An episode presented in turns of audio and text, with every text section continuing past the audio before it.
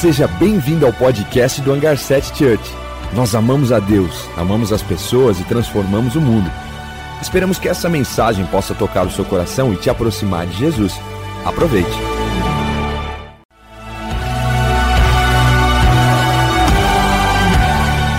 Seja bem-vindo ao podcast do Hangar 7 Church. Nós amamos a Deus, amamos as pessoas e transformamos o mundo. Esperamos que essa mensagem possa tocar o seu coração e te aproximar de Jesus. Aproveite. Começando essa série Pense Grande. É interessante porque a série Pense Grande está longe de ser um chavão motivacional. Não é uma mensagem motivacional. Nós temos diversos homens de Deus com mensagens motivacionais na internet. É benção, não estou falando contra isso. Mas a nossa ideia dessa série é expandir a nossa mente tirar a gente da zona de conforto, muitas vezes de uma vida de conforto nesse sentido, expandir o nosso entendimento sobre fé, expandir nossa mente, porque nós sabemos o quão importante é nós agradarmos a Deus com as nossas ousadias, com, uma, com um pensamento de fé. Eu lembro quando Deus nos trouxe nesse prédio, quando Deus abriu a porta para nós entrarmos aqui, eu pensei assim: Deus, se o Senhor abriu a porta desse lugar gigante, é porque o Senhor quer expandir a nossa mente, quer fazer com que a tua igreja, não só o hangar, mas as pessoas do hangar, também possam usufruir de uma bondade de Deus, para um romper nas áreas, na profissão, seja onde for a tua área que você atua, mas que Deus realmente possa fazer com que você possa experimentar o privilégio que é de pensar grande, mas por conta desse Deus também que é grande, que Jesus realmente nos impulsionou a nós conectarmos com a influência do céu e não mais a da terra. Pensar grande é exatamente isso. Quem pensa grande tem a mentalidade de vida eterna. Sabe, quem pensa grande naturalmente tem a mentalidade de vida eterna. O que eu quero dizer é que para pensar grande nós temos que estar conectados ao céu. Para pensar grande nós temos que abrir mão daquilo que nos escraviza, estarmos enraizados nessa terra. Pensar grande, nós precisamos entender que Jesus ele veio para estabelecer o reino do céu sobre a terra e não o reino da terra sobre o céu. Pensar grande significa entender sobre eternidade, sobre vida eterna. Pensar grande tem a ver com não ser mais um pensamento egoísta sobre os meus planos, e sim o quão eu realmente estou submisso ao senhorio de Jesus. Ei Jesus, faça o teu querer sobre a minha vida. Pensar grande é nós estarmos perto de um Deus que é grande. Eu nunca me esqueço um pai, numa historinha, que foi explicar o tamanho de Deus para o seu filho. E é interessante porque o pai, todo preocupado, quando o filho perguntou: Pai, qual o tamanho de Deus? O pai viu um avião voando de longe, um avião gigante, e falou para o filho assim: Filho, tá vendo aquele avião? Esse é o tamanho de Deus. Aí o menino: Pai, como, é, como Deus é pequeno? Porque o avião estava longe. Quando o pai falou isso e viu a resposta do filho, entrou em desespero e correu para o aeroporto mais perto da casa dele e falou assim: Olha, vamos lá, eu vou te levar no aeroporto para você conhecer o avião. E aí, de repente, apresentou o filho, aproximou do avião e falou assim: Tá vendo aquele avião que estava voando? É esse o tamanho dele. Aí o menino: Uau, pai, como esse avião é grande! Como Deus é grande! E o pai falou assim: Exatamente isso, filho. O tamanho de Deus é definido por o tamanho da, da distância que você está dele. Quanto mais longe você estiver de Deus, mais pequeno ele vai ser na sua vida. Mas quanto mais perto você está de Deus, maior vai ser a atuação dele na tua vida. Então pensar grande, se eu faço uma avaliação na minha própria vida, eu percebo se eu estou pensando grande, é porque eu estou perto de um Deus que é grande. Mas se eu estou pensando pequeno, se eu estou vivendo para circunstâncias, desafios da vida, significa da distância que eu estou vivendo desse Deus que é grande. E para nós falarmos sobre pense grande, eu quero ler um texto que é poderoso, um clássico da igreja, um clássico do Evangelho, que nos ajuda muito a observarmos as pressões que o povo de Deus estava passando nessa fase e o quão desafiador foi para um homem substituir outro homem. Mas não só isso, mas ver a atuação de um Deus que é grande na vida deles. Esse texto todos vocês praticamente conhecem, mas se você não conhece, vai ser uma história linda para você aprender, que é Josué 1, capítulo do 1, versículo 1 do 1 ao 9. E diz assim: o livro de Josué, né? Depois da morte de Moisés, servo do Senhor, disse o Senhor a Josué, filho de Num, auxiliar de Moisés: Meu servo Moisés está morto. Agora, pois, você e todo esse povo preparem-se para atravessar o rio Jordão e entrar na terra que estou para dar aos israelitas. Como prometi a Moisés, todo lugar onde puserem os pés eu darei a vocês. Seu território se estenderá do deserto ao Líbano e do grande rio Eufrates, toda a terra dos Hititas até o mar grande no oeste. Ninguém conseguirá resistir a você todos os dias da sua vida. Assim como estive com Moisés, estarei com você. Nunca o deixarei, nunca o abandonarei. Seja forte e corajoso, porque você conduzirá esse povo para lhe dar a terra que prometi sob juramento aos seus antepassados. Somente seja forte e muito corajoso. Tenha cuidado de obedecer toda a lei que meu servo Moisés ordenou a você. Não se desvie dela, nem para a direita nem para a esquerda, para que você seja bem sucedido por onde quer que andar. Não deixe de falar das palavras desse livro da lei e meditar nelas de dia e de noite, para que você cumpra fielmente tudo o que nele está escrito. Só então seus caminhos prosperarão e você será bem-sucedido. Não fui eu que ordenei você? Seja forte e corajoso, não se apavore e nem desanime, pois o Senhor, o seu Deus, estará com você por onde você andar. Sabe, é um texto maravilhoso de uma história do povo de Deus, os israelitas que estavam passando por uma época que a pastora Lloyd falou um pouquinho no, no, no, domingo passado sobre uma opressão de uma liderança de um país, de um governo dos egípcios. E Deus levanta Moisés para libertar esse povo dessa escravidão. É interessante porque Moisés, quando levanta esse povo, esse povo ele era escravo, eles eram acostumados a um trabalho workaholic, eles trabalhavam muito, trabalhavam muito, trabalhavam muito, e a vida deles resumia no trabalho. E de repente Deus leva eles para o deserto, e no deserto não era lugar de trabalho. Deus estava cuidando neles do deserto, porque no deserto não dava para você produzir nada, você não consegue plantar nada no deserto. Então Deus mesmo trazia todos os dias o milagre da provisão, daquela oração que Jesus fez do Pai Nosso, pão nosso de cada dia nos dai hoje. Esse povo no, deserto, eles recebiam a provisão de Deus sem trabalhar. De noite, o deserto esfria, para quem não sabe, uma vez eu já tive em Las Vegas, Las Vegas é um deserto absurdo. Eu saí uma vez à noite, tinha mais de 50 graus, 55 graus à noite. No período que eu estava, mas outros períodos fica frio.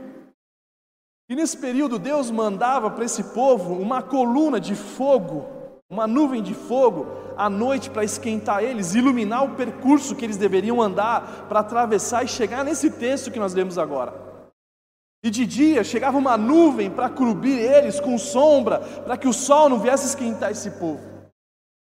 E aí vinha o maná do dia, todos os dias vinha o maná, no final de semana era um pouco diferente, vinha um pouco mais uma porção para que eles pudessem ter um final de semana tranquilo. E o que eu quero dizer é que o povo de Moisés era um povo que estava acostumado a trabalhar e eles, quando foram para o deserto, eles murmuravam: Deus, por que, que aqui a gente não tem que trabalhar? A gente quer voltar para o deserto, para o Egito, foi o que a Lloyd pregou. E aí, por conta desse povo murmurar, viver de murmuração, reclamação a todo tempo, eles não conseguiram acessar aquilo que Deus tinha prometido e que teve que usar Josué para viver isso. É interessante porque a promessa que Deus fez Josué cumprir não era promessa para Josué, era uma promessa lá de Abraão. Deus tinha prometido para Abraão essa terra. Deus tinha prometido para Abraão, Isaac, Jacó, mas precisou um jovem chamado Josué que tivesse uma mente grande para poder levar esse povo para esse ambiente. Só que a cena que a gente está vendo aqui é um cenário onde Josué, um jovem, que ele devia ter praticamente nessa fase já, mais, pelo menos uns 80 anos, ele é um jovem, naquele período era jovem. Ele estava substituindo o Neymar, ele estava substituindo o Pelé, Moisés era o Pelé dos caras mais incríveis que a Bíblia fala sobre liderança. Você aprende coisas incríveis, a presença. O Moisés, ele habitava, ele tem um salmo, ele, ele, fala assim: aquele que habita no esconderijo, ele, a, Moisés, ele tinha habitação em Deus. Moisés era um cara que buscava a presença de Deus sem, sem, sem muito esforço, ele priorizava Deus. Então Josué substituiu um cara fora do normal. Ele estava substituindo, realmente, sei lá, o Messi, o Neymar, enfim, o Medina e tantos outros caras incríveis na sua geração.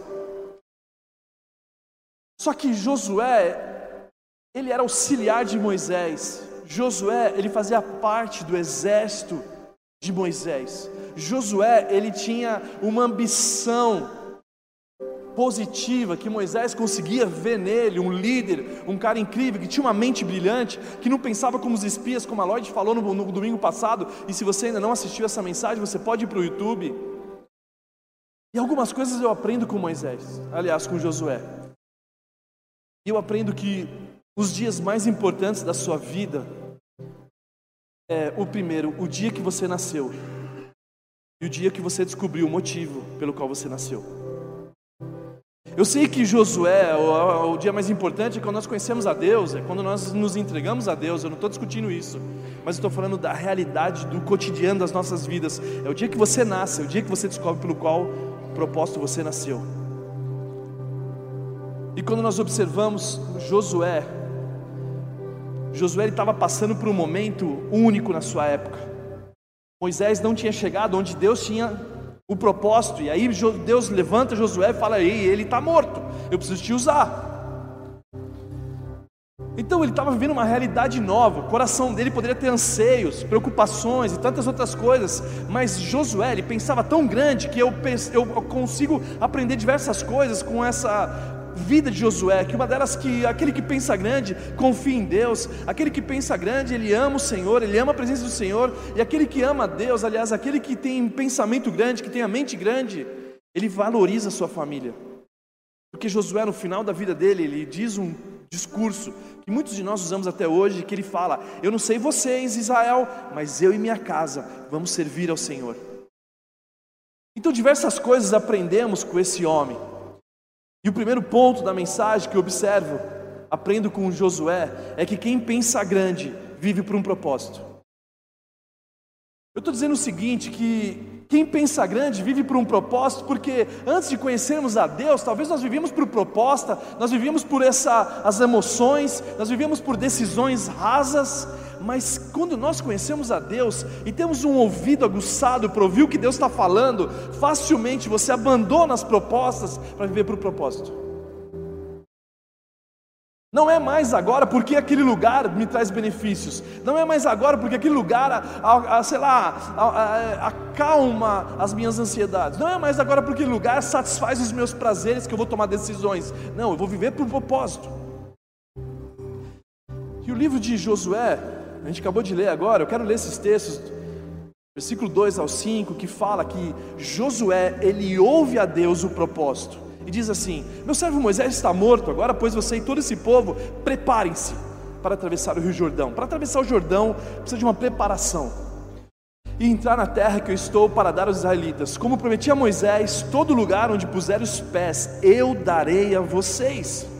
Seu território se estenderá do deserto ao Líbano, do grande rio Eufrates, toda a terra dos Hititas, até o Mar Grande, no oeste. Ninguém conseguirá resistir a você todos os dias da sua vida, assim como estive com Moisés, estarei com você, nunca o deixarei e nunca o abandonarei. Igreja, você recebe essa palavra na sua vida, em nome de Jesus? Estarei com você. Eu nunca deixarei. Gente, isso é bíblico. Deus é onipresente, mas não estou falando desse Deus que está aqui, não. Estou dizendo desse Deus que está com você nas tempestades. Está com você para atravessar esse desafio que é atravessar um rio Jordão. Eu estarei com você. Eu não te deixarei, nunca abandonarei. Não se preocupe porque um filho vai nascer. Não se preocupe que você perdeu o emprego. Não se preocupe com essas coisas desse dia a dia. Ei, eu estarei com você. Então Josué, ele foi escolhido por Deus, mas ele também escolhe a Deus. Josué, ele foi escolhido por Deus, mas ele também escolheu Deus. Porque todos nós, biblicamente, sabemos que fomos escolhidos por Deus, mas poucos respondem, poucos, aliás, corresponde a Deus. a entrega da sua vida, a entrega dos seus planos, a entrega de tudo que eu sou. Moisés não conseguiu, todo esse cara, cheio de, de, de, características incríveis, não conseguiu pisar na terra que Deus tinha prometido para eles. É interessante porque a nossa geração está cheia de Moisés, que são pessoas incríveis, mas que são inconstantes. O que o mundo está precisando é de Josués, aqueles caras que começam, mas vão até o fim o que o mundo está precisando é o doutor Josué, é o psicólogo Josué, é o professor Josué, que realmente entra na faculdade, mas termina a faculdade. Ele chega na terra prometida, ele leva o povo para aquele lugar. Não dá mais para a gente viver uma geração que é intensa, mas inconstante. O que Deus está falando para nós é: ei, diminui a intensidade e aumenta a constância para que você possa levar e cumprir os meus propósitos na tua vida.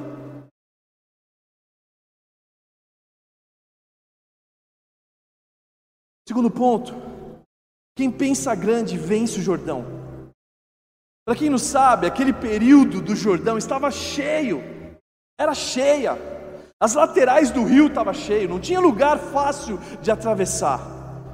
O texto diz assim, Josué 1, 6: Seja forte e corajoso, porque você conduzirá esse povo para dar a terra que prometi, o juramento dos, dos, seus antepassados. Ei, ei, igreja, presta atenção. Talvez o seu pai recebeu uma promessa que ele talvez não conseguiu cumprir, mas Deus quer usar você para fazer com que ela venha se cumprir. E eu não estou julgando seus pais, eu não estou julgando a geração dos antepassados. Eu estou dizendo, talvez eles foram, mas eles sofreram de diversos sei lá, perrengues da vida que neutralizaram, eles não conseguiram chegar onde Deus tem para cada um de nós. Mas chegou a nossa hora de levar eles para esse lugar. Então, quando nós estamos falando de um Jordão, é interessante porque Jesus foi batizado no Jordão. João Batista pregava no Jordão. Namã foi curado no Jordão. E nesse período que Josué estava aqui, o rio estava completamente lotado de água. Não tinha capacidade nenhuma de um ser humano passar o Jordão. E foi exatamente quando Deus falou com ele: Ei, você vai passar esse rio. O que eu quero dizer para você é que muitas vezes nós estamos acostumados, a, atraídos a uma vida de comodismo, uma vida de zona de conforto. Eu quero dizer para você: ei, não tem compatibilidade com o céu. Existem os desafios da vida, as situações que nos cercam, existem as pressões, a gente precisa saber que Deus é um Deus que sabe lidar com elas também. O que eu quero dizer é que muitas vezes a gente está procurando, ei, ah pastor, o ano que vem vai ser maravilhoso. Eu profetizo, sim, vai ser da mesma forma, com muita pressão, muitos desafios, mas um Deus que está com você e Ele diz que continua com você.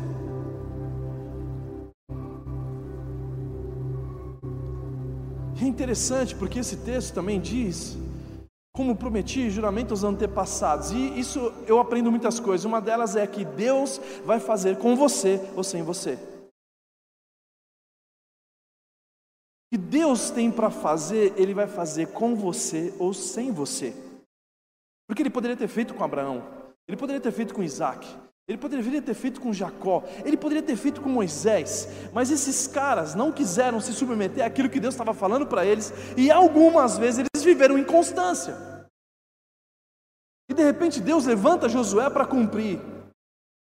Talvez esse Jordão que Deus quer que você atravesse, talvez é ousadia de empreender, talvez é uma faculdade, talvez é uma casa, talvez seja tantas decisões que você vai fazer, que Deus ele, ele pode realmente fazer se você se submeter a Ele e não virar as costas para a vontade dEle e não, e não ser mais neutralizado por causa de um medo dos ladrões da sua fé. O que eu quero dizer é que quantas pessoas deixam de viver a terra prometida por causa de medos? Quantas pessoas vivem, não conseguem entrar onde Deus tem para ela? Uma geração inteira não conseguiu acessar isso, simplesmente pelo fato do medo da, do rio que estava transbordando. Não, eu vou na semana que vem. Não, deixa para depois. Ah, um ano que vem eu vou atravessar o rio, porque aí vai estar tá mais vazio.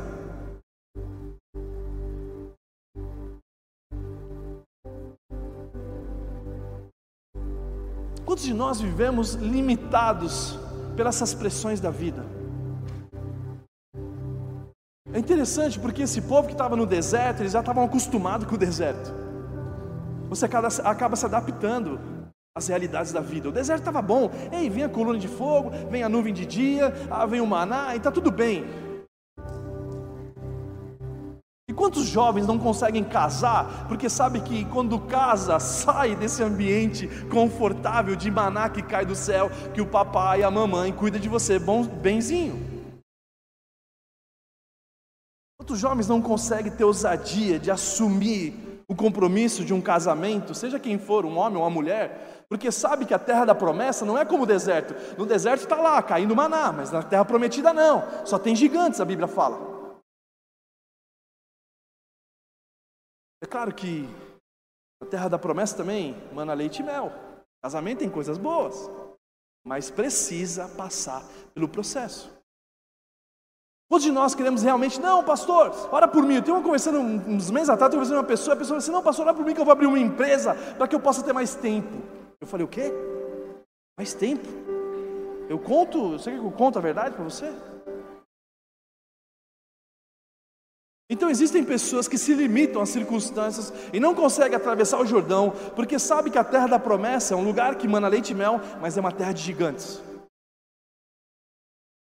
Não é para qualquer um, é para pessoas que têm mente grande.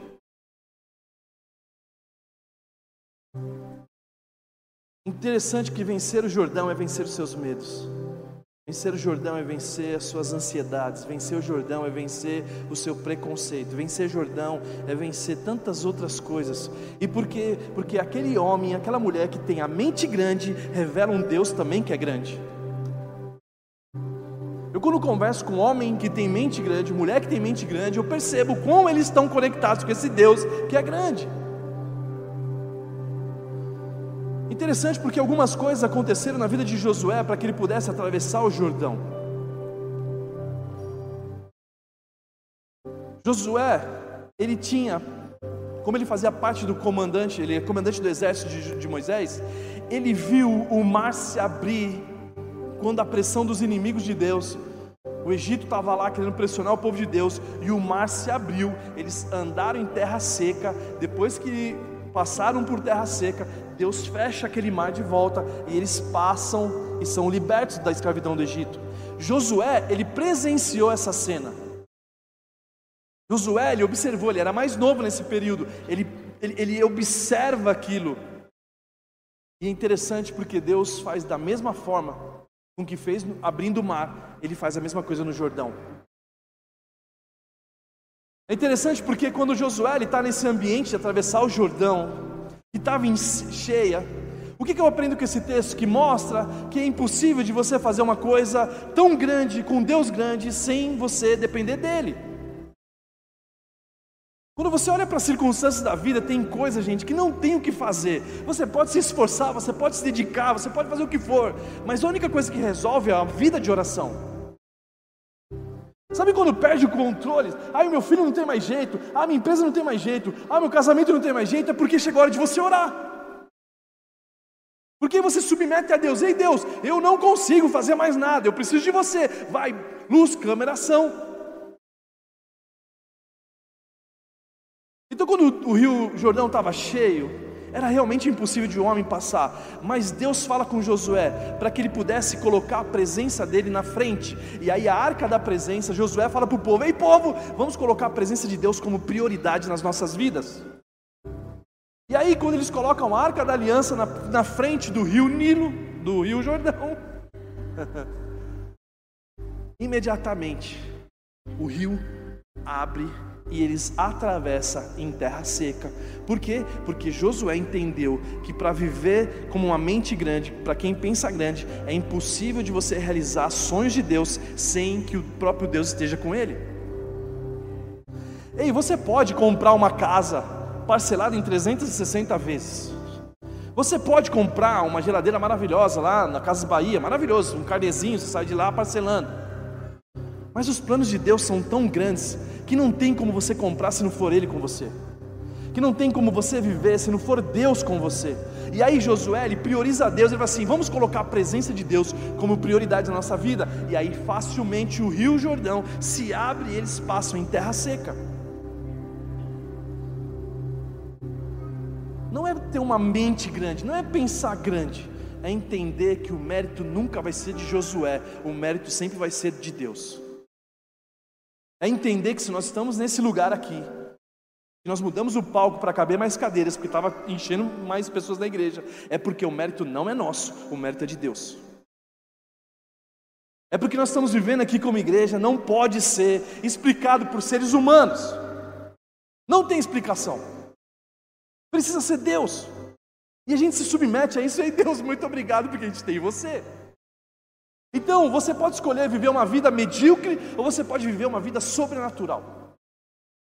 Todos os dias da sua vida, sobrenatural. Ei Deus, aqui ó, eu vou te priorizar. Ei Deus, eu priorizo a tua presença. Ei Deus, eu coloco você na minha frente. Ei Deus, eu coloco você para atravessar o Jordão. Eu coloco você na minha frente para atravessar os meus problemas. Ei Deus, eu não vou ficar com medo agora do, do rio que está cheio. Eu estou cheio de problema, estou cheio de ansiedade, estou cheio de problema. Não, não, não. Eu vou colocar a sua presença na frente minha, na minha vida, para que você possa guiar os meus passos.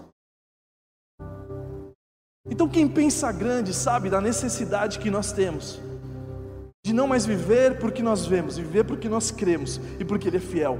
O texto fala em 2 Coríntios, 2 Coríntios, capítulo 5, versículo 7 diz assim: Porque vivemos por fé e não pelo que vemos. Se você continuar vivendo pelo que você vê, naturalmente você vai viver essa pressão da vida, mas se você viver pelo que você crê, você sabe que Ele é fiel e Ele pode fazer você andar sobre as águas. Se o Rio Jordão não se abrir, Ele vai fazer você andar sobre as águas. Terceiro ponto, quem pensa grande, ele sabe que é exclusivo para Deus.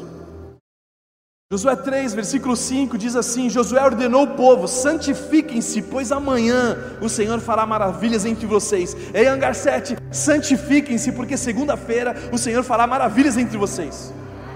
Santifiquem-se, seja exclusivo para Deus. Pare de perder tempo, pare de ficar dividindo o seu coração com o mundo e com Deus. Santifiquem-se, porque amanhã Ele vai fazer coisas incríveis. E santificação não é ser perfeito. A religião fala que ser santo é ser perfeito. Não. O reino de Deus nós entendemos que a santidade não, é, não tem a ver como ser perfeito, tem a ver como ser exclusivo. Ei Deus, eu sou imperfeito, mas eu escolhi me separar para você. Ei Deus, eu tenho limitação, Deus, eu não sou perfeito. A sociedade sabe que eu não sou perfeito, mas eu, eu, eu tenho um Deus que é perfeito. Eu sou exclusivo para você. Sabe, o, o, o, candelabro do Antigo Testamento, os utensílios do templo, aquelas velas, os candelabros, tudo feito, eles não eram perfeitos, eles tinham, era feito por artesão humano e, e fazia as coisas e as paredes, etc e tal, não era perfeita. Não era certinho, perfeitinho. Mas se estava dentro do santuário de Deus, era separado para Deus. Aquilo foram consagrados, minha vida foi consagrada. O que o texto de José está dizendo, ei gente, para de ficar dividindo seu coração com esse mundo, para de ficar dividindo esse coração com pessoas que não têm compatibilidade com o reino de Deus. Ei, se o coração de vocês sejam separados para mim, que a vida de vocês sejam separados para mim. Santificado significa ser separado. Josué pensava tão grande quando o mundo inteiro pensava pequeno. E por que, que ele pensava tão grande? Porque ele era separado, ele era exclusivo, ele pertencia ao Senhor. A minha vida é tua, Jesus. Eu não vou me entregar para essas coisas desse mundo. Eu não vou me entregar para a cobiça desse mundo. Eu vou me entregar para você. Todos os dias eu sou exclusivo teu. Faz o teu querer na minha vida. 1 Pedro capítulo 1, do versículo 15 ao 16 diz assim: mas assim como é santo aquele que o chamou, sejam santos vocês também em tudo que fizer, pois está escrito: sejam santos, porque eu sou santo. Esse texto o apóstolo Pedro está dizendo assim: sejam santos, em tudo que vocês fizer, seja exclusivo. Não permita fazer um, uma jogadinha, não permita o seu coração se envolver com paixões proibidas. Ei, para com essas besteiras. Ei, por favor, tudo que você fizer, Faça com exclusividade para Deus. E por que Deus fala isso? Porque Ele também é exclusivo nosso. Ele não escolhe outro povo. A, gente, a Bíblia fala que nós somos uma nação santa, povo exclusivo de Deus, para anunciar as boas obras dele. Ele é um Deus exclusivo também nosso. E quarto ponto, o que, que eu aprendo com Josué?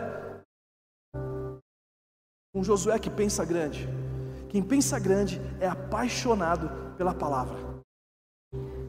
Josué 7,8 diz assim: Somente seja forte e muito corajoso, tenha cuidado em obedecer toda a minha lei, toda a minha palavra, que o meu servo Moisés ordenou a você. Não se desvie dela, nem para a direita, nem para a esquerda, para que você seja bem sucedido por onde você andar.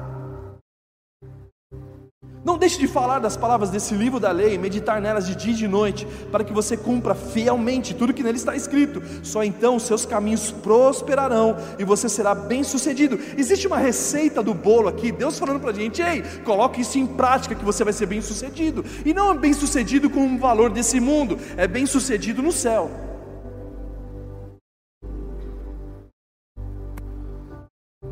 Estava conversando com um atleta muito conhecido, ele joga no Flamengo.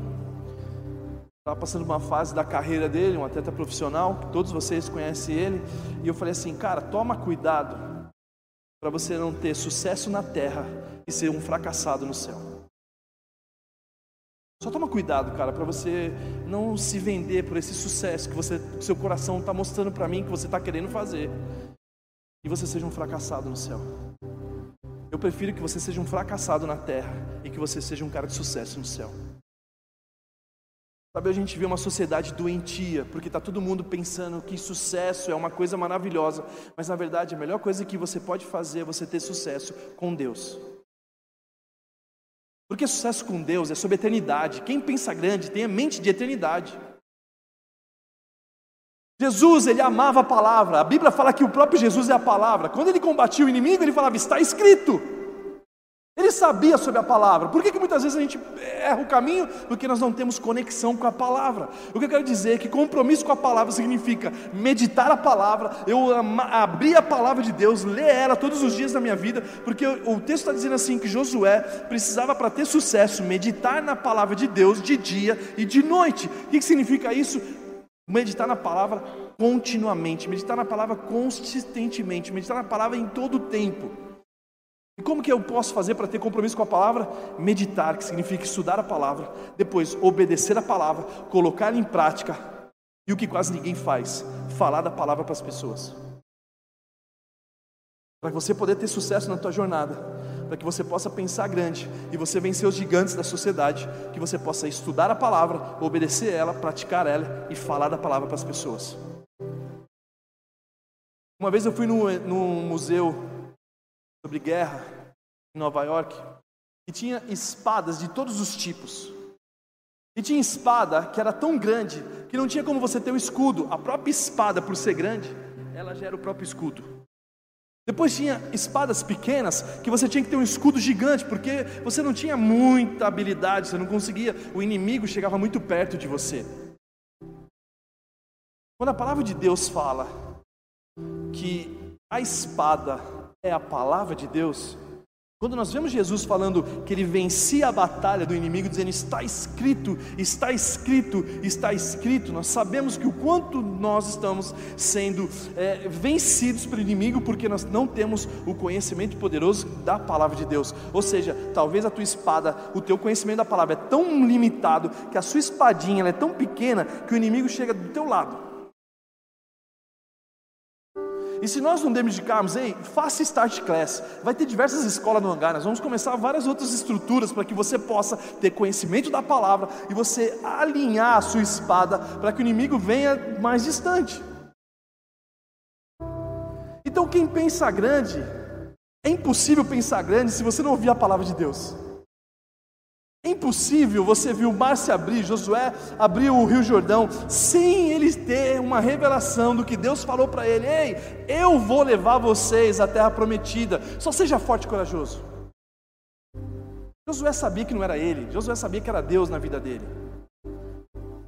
E quinto e último ponto: quem pensa grande é forte e corajoso.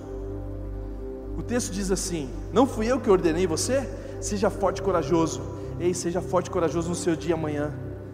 Ei, seja forte e corajoso amanhã na tua empresa, seja forte e corajoso no seu trabalho, seja forte e corajoso no seu casamento, seja forte e corajoso com seus filhos, seja forte e corajoso com a sua esposa, seja forte e corajoso. Não se apavore nem desanime, pois o Senhor, o seu Deus, estará com você por onde você andar. Seja forte e corajoso para perdoar, seja forte e corajoso para obedecer a Deus, seja forte e corajoso diante das diversidades, seja forte e corajoso para fazer a vontade de Deus, seja forte e corajoso para você vencer as emoções, seja forte e corajoso para viver a palavra. Ei, igreja, é necessário ser forte e corajoso para viver a palavra de Deus, obedecer ela e colocar em prática. Ser forte e corajoso. Para que eu venha pensar grande, eu preciso ser forte e corajoso. Quero te convidar, nós ficamos em pé e nós oramos por isso agora.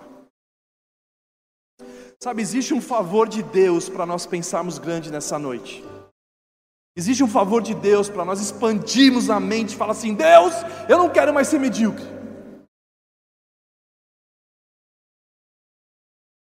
O problema é que muitas vezes nós queremos ser ousados, pulando etapas. Nós precisamos ser apaixonados pela palavra de Deus. Nós precisamos falar, Ei, Jesus, aumenta minha paixão por oração, aumenta minha paixão pela tua palavra. Ei, Deus, não me perde, não me, não me deixa desconectados com a tua palavra. Eu não quero ficar cada vez mais longe de você. Sabe, existem coisas que vai acontecer na nossa vida, igreja, que é impossível a gente viver se não for Deus. Só que para Ele fazer, a gente precisa no mínimo nos submetermos a Ele. Falei, Jesus, eu estou diante do Jordão, eu sei que você me prometeu a terra prometida, que ao atravessar o Jordão, eu sei que eu vou estar nela, mas está impossível de eu fazer isso. Então, Deus, eu dependo de você, eu vou colocar você como prioridade na minha vida. Josué priorizou a arca da presença. Ei Deus, eu vou colocar você na frente. Ele sabia que era impossível aquela arca ser inundada por Jordão. Josué sabia, porque ele, ele, era um menino ousado, que quando Moisés ia para a presença de Deus, ele ficava lá pertinho. Ele conhecia Deus, tanto é que ele conhecia Deus que ele conseguia ouvir a Deus. Por isso que ele viveu de propósito. Não dá para a gente pensar grande se a gente viver de propostas. Não dá para a gente pensar grande se a gente viver sendo guiado pelas nossas emoções. Para nós pensarmos grandes, nós precisamos falar: Ei Deus, qual é o teu propósito para a minha vida? Ei Deus, por que, que você me deu o dom da educação? Por que, que você me fez ter influência na escola? Por que, que você me fez ter influência no esporte? Por que, que você me fez ter influência no meu, na, no meu trabalho? Por que, que você me fez ter influência no lugar onde eu estou hoje? Para que, que você me fez isso? E você começa a descobrir que não era sobre Josué, era sobre a nação de Deus, que estava passando pela escravidão e que eles precisavam chegar na terra prometida. E esse foi o, o grande propósito da vida de Josué: levar eles onde o Moisés não conseguiu, onde Abraão não conseguiu, onde Isaac não conseguiu, onde Jacó não conseguiu. Talvez você possa sair daqui sendo mais um Abraão, mais um Isaac, mais um Jacó, mais um Moisés. Mas você pode sair daqui como Josué, apaixonado pela palavra de Deus, colocado ali em prática de dia e de noite. Você sim tem uma vida de oração, você conseguiu ouvir a Deus. Ei Deus, eu quero saber os seus propósitos para a minha vida. Quando nós entramos nesse prédio, financeiramente, era loucura fazer isso. E continua sendo. Continua, né, gente? Mas eu falei assim: Deus, se você mostrar que está comigo, eu vou entrar. Ei Deus, eu sei que ali é impossível uma igreja como a nossa, de sete anos, estar naquele lugar. Mas se você falar comigo, eu tenho certeza absoluta que se você nos dá a visão, você também vai trazer a provisão. E aí eu falei assim: Deus, vai ser bom e maravilhoso demais, porque não vai ter um dia daquele mês que eu não vou depender de você. Eu nunca vou se esquecer de você, por quê?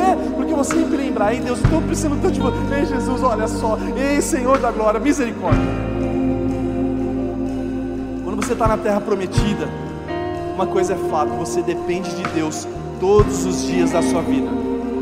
Não dá para você viver, ah, fria, não, agora, eu, não, eu não quero Deus. Deus, fica ali do lado que eu vou viver minha vida. Não, não dá para você fazer isso, porque você sabe que um vacilo seu pode colocar tudo a perder. Igreja Hangar 7, eu quero motivar você, eu quero te encorajar a santificar nesses dias, porque o Senhor fará grandes coisas amanhã. Santifiquem-se, santifiquem-se, desfaçam, divorcie dessa mente medíocre, divorcie desse mundo, divorcie dessa escravidão que o mundo te escraviza sexualmente, com imoralidade de todos os tipos, pensamento, é, sei lá, falácia, fofoque, tantas coisas que te escraviza. Se divorcie disso e se santifique, porque o Senhor fará coisas grandes. Santifique-se, Hangar 7, porque o Senhor fará coisas grandes amanhã.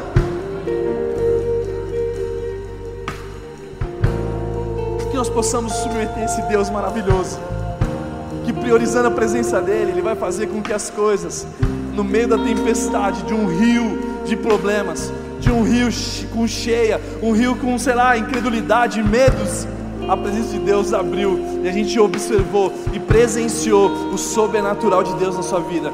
Eu quero orar por você, Pai. Nós oramos agora por cada um aqui. Nós oramos agora pela tua igreja. O Senhor trouxe pessoas nessa noite Pessoas específicas estão aqui no momento online e também no presencial, Pai. Não é à toa que nós estamos aqui ouvindo essa palavra. Eu não quero sair daqui, Pai, menosprezando ela. Ao contrário, eu quero agir e eu quero tomar posse dessa palavra para que eu possa andar sobre ela e viver sobre ela todos os dias da minha vida, até que você volte para nos buscar. Então, Pai, em nome de Jesus, ativa a fé da sua igreja para que nós possamos ser apaixonados pela tua palavra, apaixonados pela oração, apaixonados por você nos santificando, todos os dias livrando das coisas que nos atrapalham e do pecado que nos envolve. Em nome de Jesus, em nome de Jesus, em nome de Jesus.